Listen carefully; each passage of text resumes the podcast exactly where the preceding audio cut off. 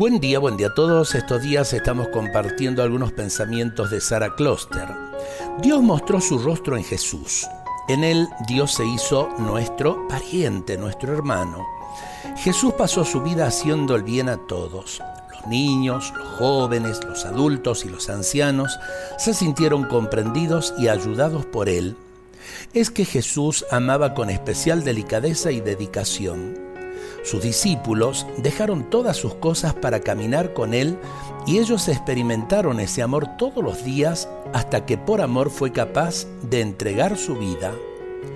El sentido de su muerte es solo uno, devolvernos el equilibrio perdido desde Adán hasta hoy, restaurar nuestros afectos, nuestra convivencia y nuestra sexualidad dañadas por el primer pecado.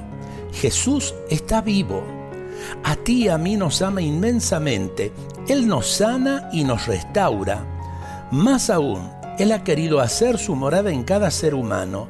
Jesús vive en ti, vive en mí, vive en cada hombre y en cada mujer sobre la tierra. Qué grande y qué hermoso es el ser humano. Dios te ha tomado a ti, amigo, a mí, a todos, con su propio templo como su propio templo y su misma habitación. Pensemos, ¿lo sentimos a Jesús en nuestro ser, en nuestra vida? ¿Qué tal nuestra habitación, es decir, nuestro templo? ¿Está limpio como para recibir a Jesús?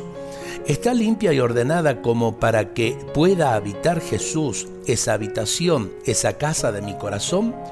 Qué bueno que lo podamos reflexionar y que lo podamos vivir. Dios nos bendiga a todos en este día.